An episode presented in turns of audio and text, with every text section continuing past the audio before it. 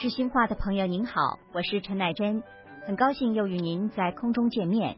今天节目中，河北张先生分析国内为什么不能说真话，让我们一起来听听他的知心话。知心话您好，我是陈乃真，河北张先生，今天要跟大家分享什么谈话主题？因为我受朋友之约，他让我写个稿子，就是中国人为什么讲真话难。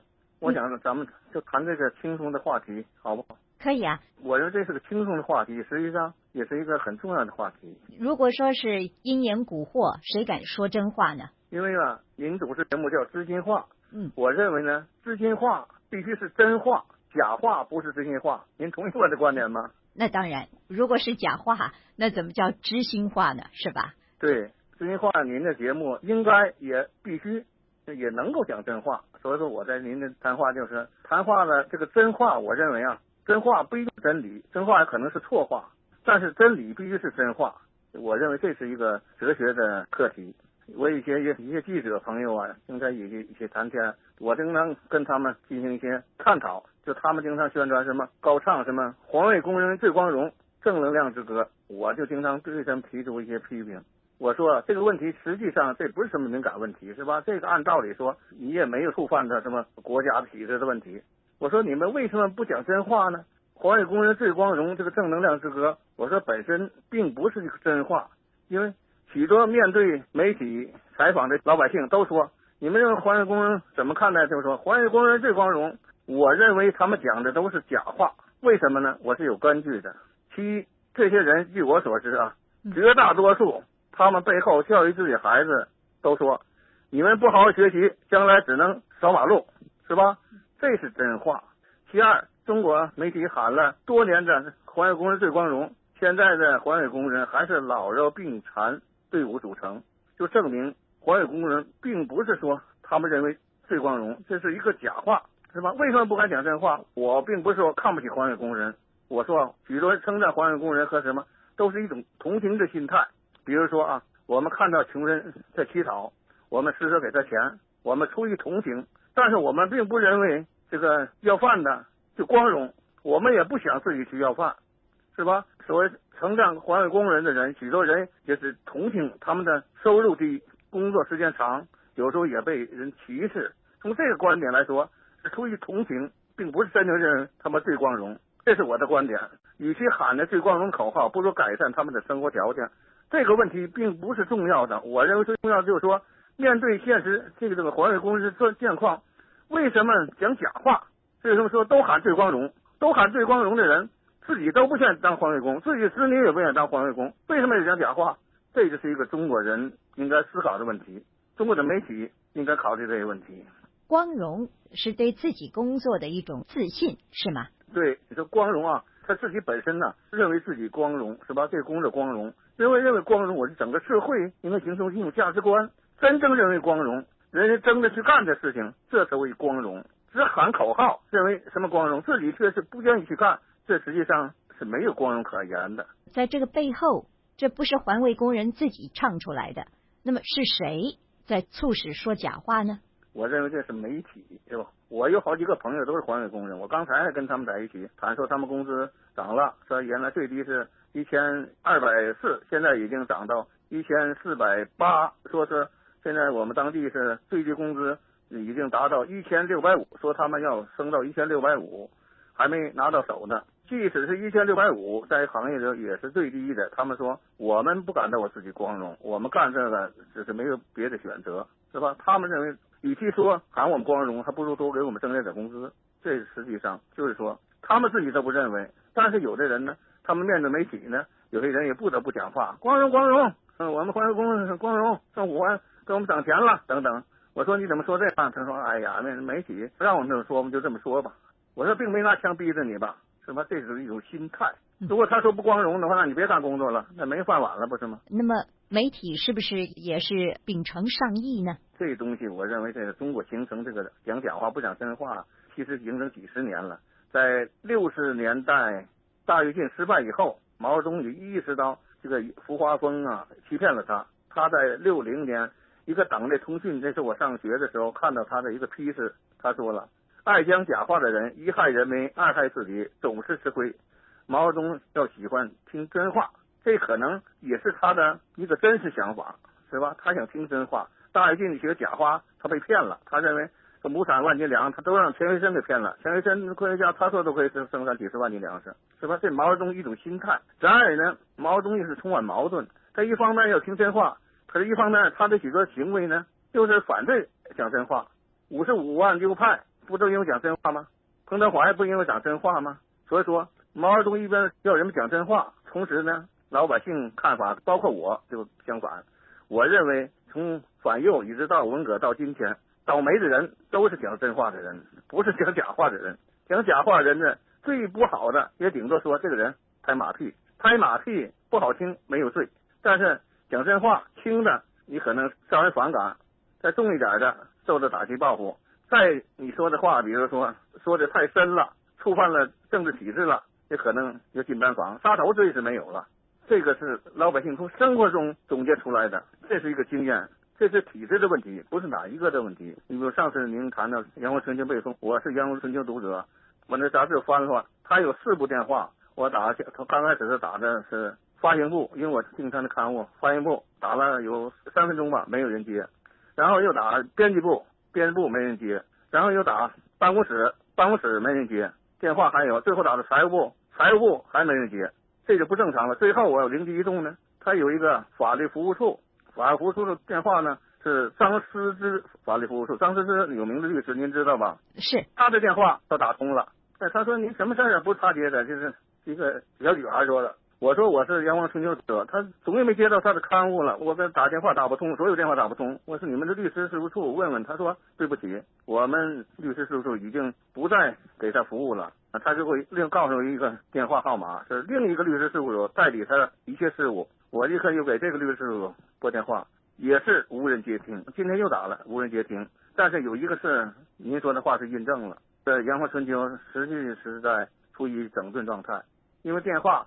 并没有停，但是就是所有电话无人接听，这是事实。这个现象说真话的后果是吧？对，所以说我看我从头我因为我订了很多《阳光春秋》杂志，我最期最早的一期，今年一六年的一五年我看了，他那确实我看了有一个田纪云的文章，还有一个吴伟的文章，没有什么犯己的犯禁的东西，但是他们讲的真话。我特别看那个田纪云，他那还有一段话，我给念念，挺短的一段话。田纪云在他的文章的称赞呢，赵子阳是一位有远见、着实的政治家、经济家。他对邓小平改革开放事业倾注了全部的心和智慧。田纪云作为政治局委员、副总理，跟赵子阳关系很好。我认为他对赵子阳的评价，这是真话呀。就是他，毕竟赵子阳在改革开放要吃粮找子阳吗？要吃米找碗里吗？这也不为过呀。这是不是犯紧了呢？您认为犯紧吗？这是真话，但是说真话的后果是怎么样呢？如果说要是对他的文章认为他有与中央不保持不一致的，也并不是没有辫子可抓，为什么？嗯，因为那个江泽民代表中央做出赵子阳同志支持动乱、分裂党，犯了严重的政治错误，不能这么这么评价。可是反问要讲真话，我也会问，嗯，江泽民先生了，赵子阳犯的错误比高岗还大吗？比林彪还大吗？现在的中国的影视作品里，不都体现了高岗、林彪的历史功绩吗？这有什么不对的呢？但是您认为，就以赵子阳的这个情况，能够获得平反吗？平反不平反，就起码来说，对赵子阳的评价是不公正的。比如说，您也大概知道，有个重要的电视政论片叫《转折中的邓小平》，那里边所有领导人都出现了，唯独没有赵子阳的身影，这真实吗？这就没讲真话。赵子阳在当初来说，任了五年多总理，是吧？当了一年多总书记。不管他的功过如何，毕竟是历史。这位总理是不能能够不见历史的，不在中国这个历史舞台上出现的。为什么没有他的身影呢？这就是不真实。而钱继云的文章就是真话，就承历史上是吧？赵子阳在改革开放上是做出过贡献。实际的呢，我认为就是真话。有人不喜欢听真话。谁不喜欢听话？我认为并不是习近平。习近平在我的印象和我看的许多文章中，对习近平的父亲习仲勋的评价是很高的。习仲勋在晚年对别人讲了一句话，他说：“我一生的最大长处就是从不整人。”这确实，习仲勋为什么六二年被毛泽东打成什么呃为高岗彭德怀翻案的反党计算头子呢？就是因为在反高岗运动中、反彭德怀运动中，习仲勋从没落井下石，是吧？据有的老人回忆啊，习仲勋重新工作以后，在胡耀邦下台和赵子阳下台的这个过程中，习仲勋也没有落井下石，就说习仲勋呢口碑很好。所以说，我认为田纪云的文章对赵子阳的评价，并非是触犯了习近平的什么利益。我认为确实党内的斗争是有些人是不喜欢听真话的，起码我认为是不喜欢听真话。不喜欢听真话，怎么能改革进步呢？其实都明白，真话假话就跟真货假货一样，没有真货哪有假货呀？是吧？真假是对立统一嘛，有真才有假。比如说啊，湖南卫视。有个海峡新干线，有个主持人叫叶青林啊，他经常请那个邱毅这些投机政客探讨问题啊。为什么说只是请他呢？就说这里边就是真话假话。台湾的清算国民党党产，不管清算他的党产，他的政党的利益不一样，但是台湾的邱毅就在叶青林一唱一和，就说什么故宫就是国民党的党产。叶青林的主持人，你作为大陆的共产党人的媒体，你也跟邱毅一唱一和。就一故宫就是国民党党产，也包括我们大陆的党产，这这不是假话吗？如果是真话，有电台说，比如比如说媒体开放，有些主持人、有些学者就立马就驳斥他，就说你说的不对。故宫是中国人民的历史的国宝，几千年传下来的，是吧？这不是国民党的党产，大陆也不说是共产党的党产，这是中国人民的财产。说他的假话就被突破，因为这对舆论的垄断，只能说假话。不要说真话，如果说真话，我在这个电台上，在福建卫视，我就当面很驳斥他们。我说，故宫国宝，台湾的两岸中国人的财产，不是共产党产，共产党也没说是我们的党产，而是中国人民的财产，就没有这个舆论。所以说，只因被假话所垄断的媒体，所以说你就当然听不到真话了。不过现在在台湾成了一个政治事件，您认为民众关心这个话题吗？我刚才昨天我请个好朋友说。现在大陆嘛网上网友骂邱毅呀，骂的这这福建卫视那叶青林的人挺多挺多，在网上啊说这人都是推磨的鬼，为了钱呢，这一点连共产党人，别说国民党啊，做人一点骨气的气节没有，是吧？说话就是根本不讲道理，也不会讲道理。那台湾是一个多党制的社会，你国民党垮了，民进党垮垮垮了，台湾会垮了吗？大陆还有共产党呢？那给人垮了吗？这一点辩证法都不懂。中国的说为什么不说真话？因为这媒体垄断，只有这所谓正能量学者在那成天不懂装懂，胡说八道。说为什么说说假话？就是投机说话，以为什么上边上司爱听什么，他就揣摩，我就说什么。大陆可能对蔡英文反感，我们就骂蔡英文，骂民进党。其实有些问题，他也未必能揣摩的上边的圣意，就是属于没有自己的独立人格，没有自己的独立思想。然后台湾呢，跟大陆不一样，台湾你说什么话比较开放一下，是吧？你有说真话，说假话，都大伙都能辨别出来。你在大陆呢，就一种声音，叶庆林他主持节目，只能是他听的那个老生常谈那一套东西。你如果开放吗？台湾有那么多媒体呢，那么多电视台呢，你的假话，别人电视台政治节目马上就给你驳倒，拒播你。大陆没有啊，那叶庆林这坐而论道的胡说八道，他 就这么说吧。这是中国产生假与真，互相之间没有博弈。如果讲真话人多了，讲假话人这就没有市场了。您认为这不是习近平的责任，是这个体制的责任？作为这个体制的领导人，为什么不能够改变这个现象呢？您说这个问题说到根子上了。我说不是习近平的个人责任，不是他没有责任。作为一个领导人，这个体制有问题，应该改革，进行政治体制改革，就是说。他在改革这个问题上是有责任的，但是不是直接的责任。比如说炎黄春秋整顿啊，我并没看到说是习近平是亲自下令，他亲自任什么组长来整顿，我并没有这种资料。但是现在进行整顿，对对他来说，我认为习近平不能不知道这问题出现了没解决好。即使习近平没有亲手解决，将来历史上也对习近平留下不光彩的一页。因为文化大革命有许多问题，毛泽东底下的问题，他不见得都清楚。但是文化大革命的恶果，他必须承担。您刚才也说，习仲勋生前没有整过人，但炎黄春秋这次被整肃，这也是一种整啊。他爸爸没了，就看他儿子了。是因为习仲勋亲笔题字《炎黄春秋》办得不错，这样的金字招牌，但是呢，现在还是没有能够逃过所谓最后一劫。以炎黄春秋的命运来说，在中国官场还能够有说真话的魄力吗？我认为，习近平要是真正能够得到广大知识分子的支持，得到改革者的支持，就必须利用整顿炎黄春秋这个契机，开展一下真理问题的大讨论的续集。借此来说，炎黄春秋，我们不是要搞垮它，而是使它更能成为推动改革开放的阵地，对它表示支持。因为现在这个结论并没有出来，但是整顿他的理由，我问编辑编辑部一个电话没人接，没人答复，是因为什么？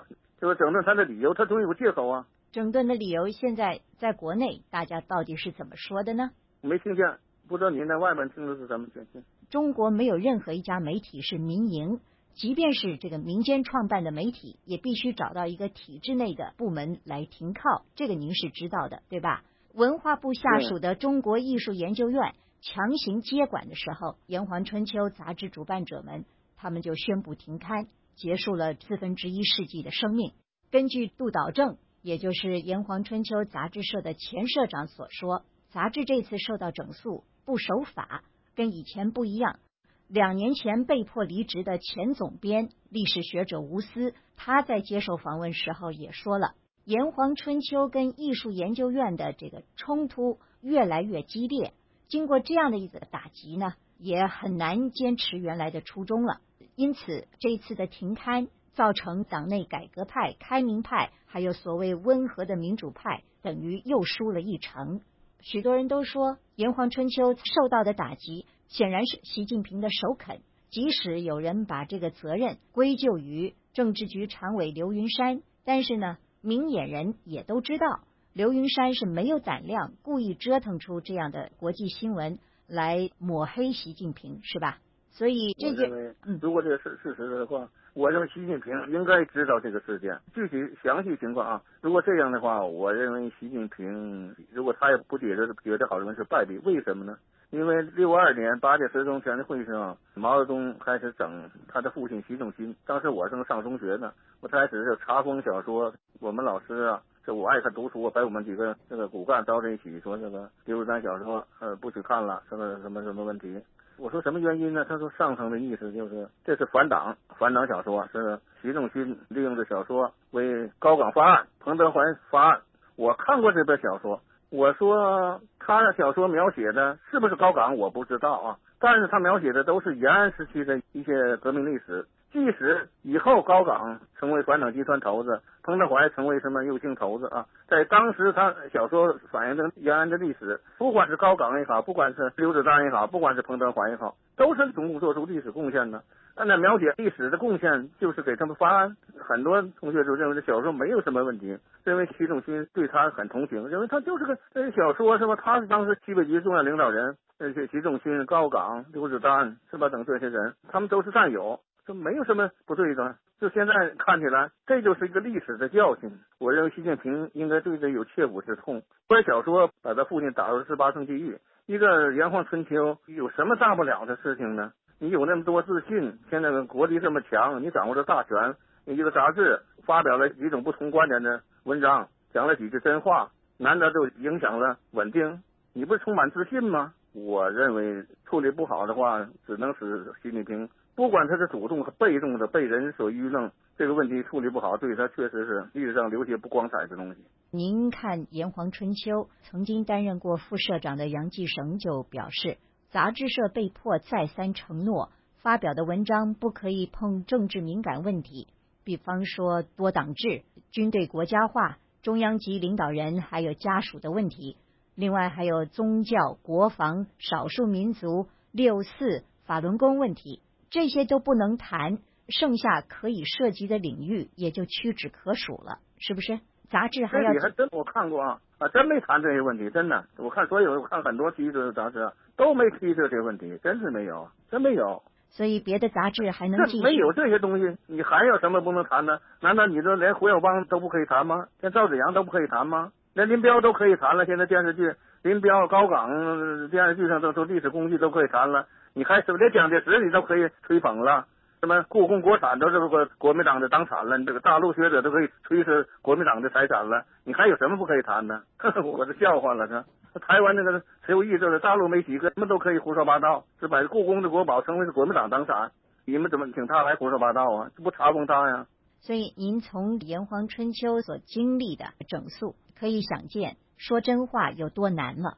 其实大家也是喜欢听真话呀，要不然这本杂志怎么受到这么多人的推崇呢？而且它没有什么犯禁的东西，它这里边你细看啊，没有是什么犯禁，的，只不过是他在在这个民主化呀，在这方面稍微宽松一下，并没有什么犯禁的东西。我看了很多期，没有这刚才您说那个上边那几条禁令都没有，没有触动。现在就说明一个问题，有人不愿意政治体制改革，就怕这个，因为这个杂志啊，就发表文章，这是就推动，希望推动政治体制改革。有人不愿意推动政治改革，当时我就想嘛，谁怕肯定赵子阳的功绩呢？我认为呢，习近平、习近平他跟赵子阳没有个人恩怨，他们都不会的。那只有两个人，一个是江泽民，一个是李鹏，他们怕肯定赵子阳的功绩，他们怕政治体制改革。习近平按理说跟他们没有这个利益纠纷，但是从这个信号来说，杨国春就事件绝对是高升等的斗争激烈的一个反应。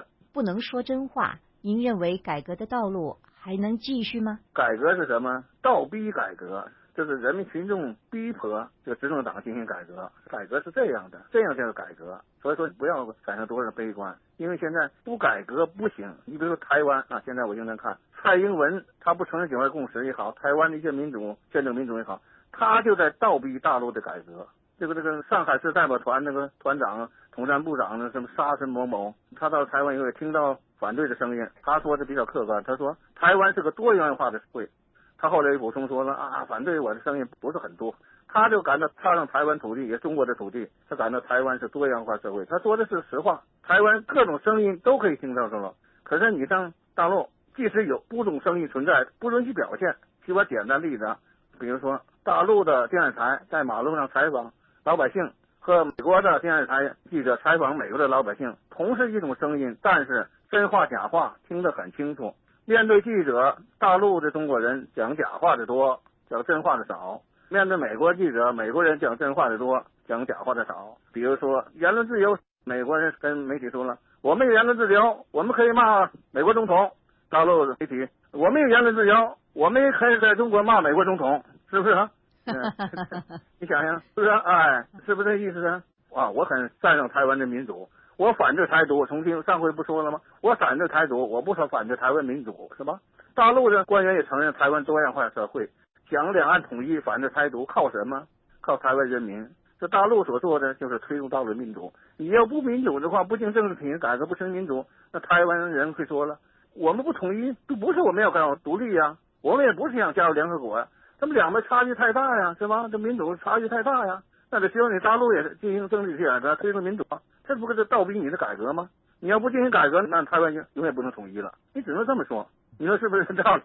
是对这个所谓的不当党产、黄金跟故宫文物处置，您作为大陆人隔岸观看这个事件，您有什么想法？党产啊，咱们客观说一点啊，在国民党当初蒋介石派对台湾的时候，当时国民党的体制，大陆就是党国不分，这混在一起，包括呃中共的执政的时候。也是党和国家，包括现在老百姓也分不清党和国家各有不同的职责。你比如说，习近平是党的总书记了，过去毛泽东是党的主席，又是国家主席，但是两个职能就党产和国产这不是一回事。这个概念，故宫的国宝是吧？这个简单的东西我都很奇怪。什么洪秀柱了、俞慕明这个新党国民党的领导人说说这种蠢话呀？你以为大陆喜欢听吗？因为大陆几十年前批判蒋介石的时候就说。国民党蒋介石逃往台湾时，把大陆的故宫珍宝窃取到台湾，这是中国人民的财产。大陆从来没说，毛泽东也没说，这个故宫国宝是共产党的财产。共产党都没有讲这种蠢话，你国民党就讲蠢话。故宫国宝这是你的党产，你以为大陆人民就买你的账啊？我是不买你的账，这不是你国民党财产，这中国人民财产。故宫国宝有我这一份，连这个都分不清吗？党产和国产。这个问题并不是说国民党把故宫文物窃为己有，呃，您也知道，在那个时候的情况下，的确也是党国不分呐。党国不分，现在但是在这个情况下，你不能说这种蠢话。他的共产党从来没说过这是我我共产党的财产，为什么你国民党说是财产呢？你国民党好几百万人败退到台湾了，现在也变成台湾的居民了。难道说你把国宝送到大陆去，那大陆人也都回到台湾，把这土地都留给蔡英文吗？台湾就蔡英文的了吗？那是不可能的，这是个历史的过程。这是一个历史过程，当时是党国体制。比方说，根据记载，国民党在四九年从大陆撤守台湾的时候，那个时候蒋介石已经下野，不再是总统，只是担任国民党总裁。国民党政府在四八年在大陆曾经发行金圆券，我不知道张先生您记不记得啊？在当时呢，强迫大陆民间交出私藏黄金，而且以金圆券来兑换。后来金圆券狂贬，在四九年七月就停止流通。可是换得的这个民间黄金跟国库黄金，最后都在蒋介石的命令下分批运送台湾，因为当时党国体制嘛。黄金的所有权难分是党还是国。等到蒋介石在台湾复行逝世以后，黄金交给政府，靠了这批黄金来发行储备，台湾的物价跟民心士气也才能稳定了。这样台湾的局面才维持下来。有人认为说这批黄金是国民党从大陆窃走，以和平时期的标准来认定呢，说法不能算太过分。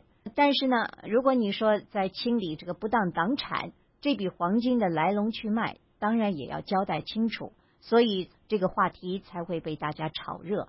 这并不是说国民党就认为黄金啊、故宫文物都是属于自己党产。不过他怎么来到台湾？你在清理这个国民党党产的时候，这些东西不是凭空掉下来的，是国民党带来的。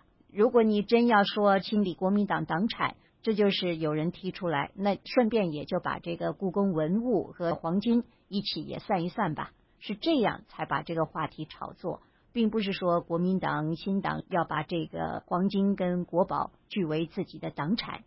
其实您说这一段话，实际上您说和我别人说那是一回事，作为国民党和新党，他们说的话，我认为就是蠢话。面临民主转型，国民党当年如果是有不当占有国家或者民间资源，当然是要一一归还。